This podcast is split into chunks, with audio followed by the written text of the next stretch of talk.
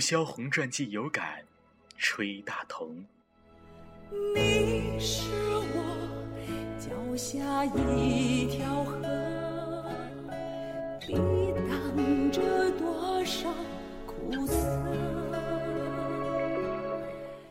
心里的萧红是个谜，她坎坷的一生，激烈的爱情，清扬的文字，叛逆的性格，都是个谜。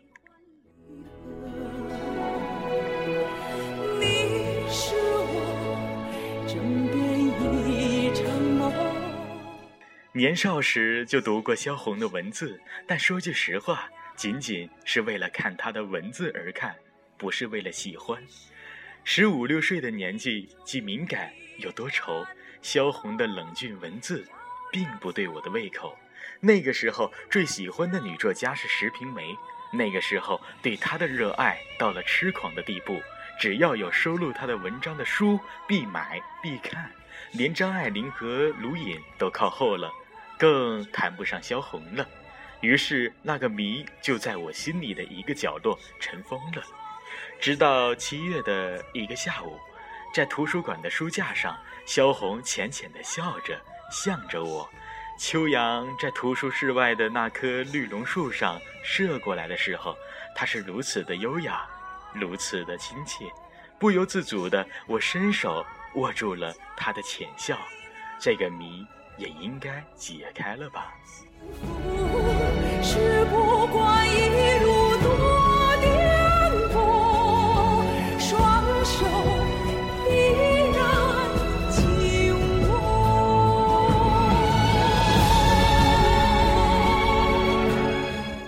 封面上是他的两张小照，一张面容沉静似水，眼眸深黑，嘴角紧抿，似乎有种天生俱来的忧郁。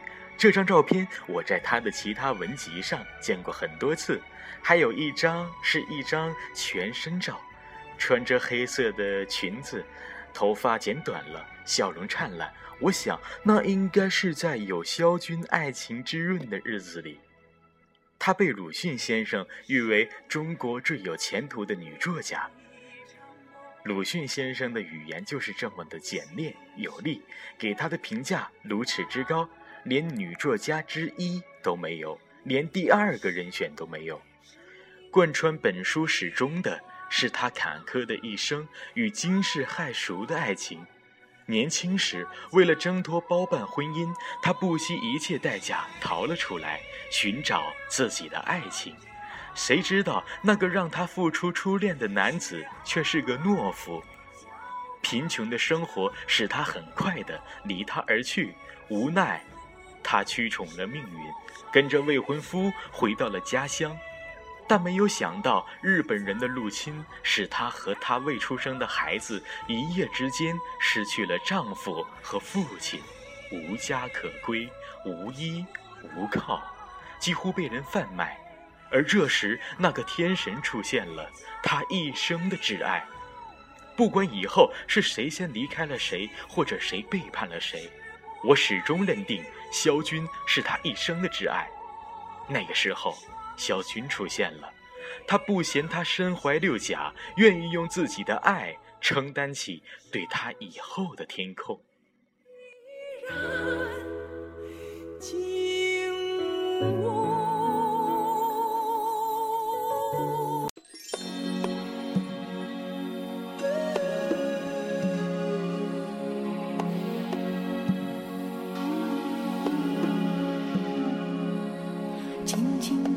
细细柔柔地划过我的心扉，慢慢的起舞，如痴如醉，风吹云的感觉，感觉你在花前撒野，像一只蝴蝶，梦来梦回，花开花谢，不能没有你的季节。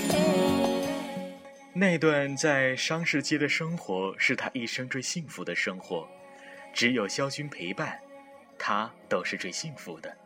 哪怕贫穷的冬天穿着透气孔的凉鞋，寒冬睡在破旅馆没有被褥的床板上，互相拥抱着用体温取暖；哪怕每天只吃一个面包，喝白水度日，拥有爱与被爱的，他们是最富有、最幸福的。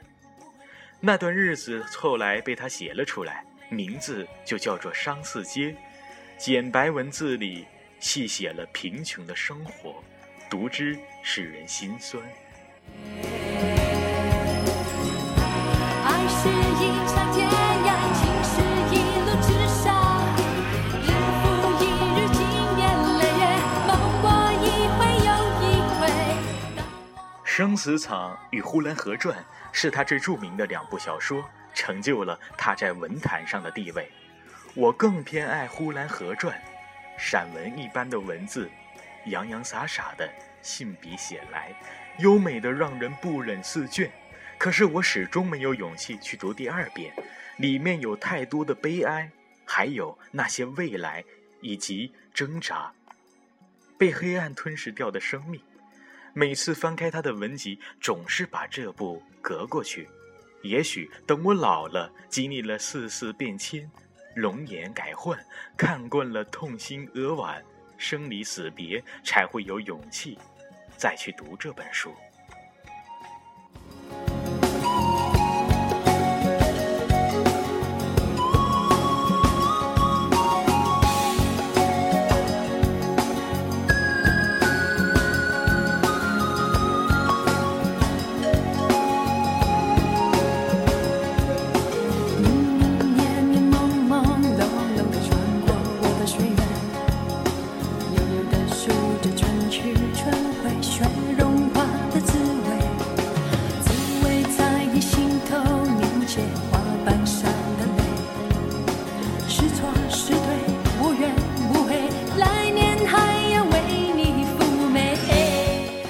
最讨厌别人说，有了萧军才有萧红。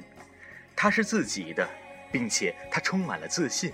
他希望自己作为一个人，而不是谁的附庸品存在。但是我觉得，离开了萧军，他的确是枯萎了。在爱情上，即使有端木蕻良，没有了爱情，没有了曾经的那个天神，他的心灵很快便枯萎了。长期的贫穷生活使他患上了肺结核，最终日本人的轰炸与庸医的误诊夺去了他那年轻的生命。临终前，他的萧军不在身旁，端木蕻良也不在身边，一个人静悄悄、静悄悄的，在香港，离他的家乡东北呼兰浩河那么那么遥远的地方，闭上了眼睛。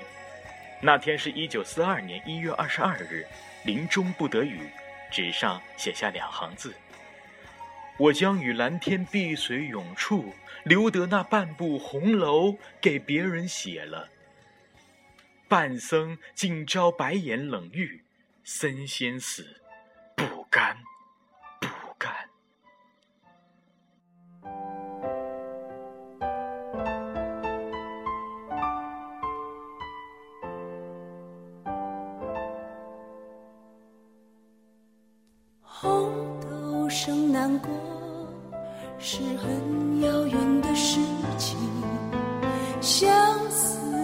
什么？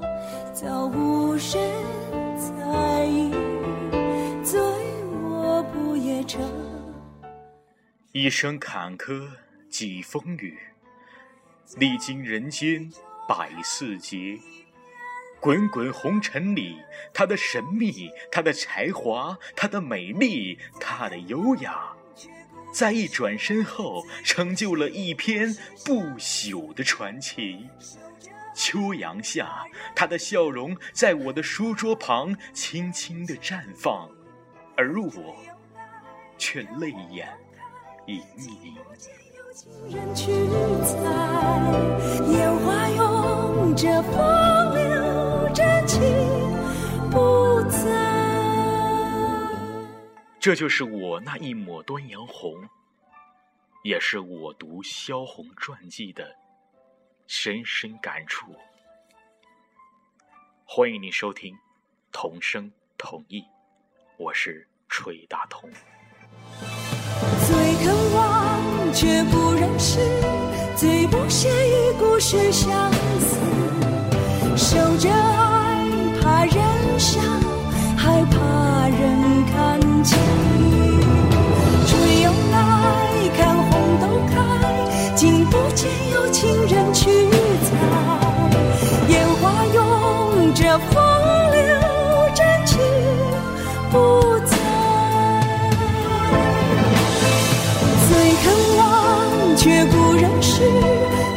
些与故事相似，守着爱，怕人。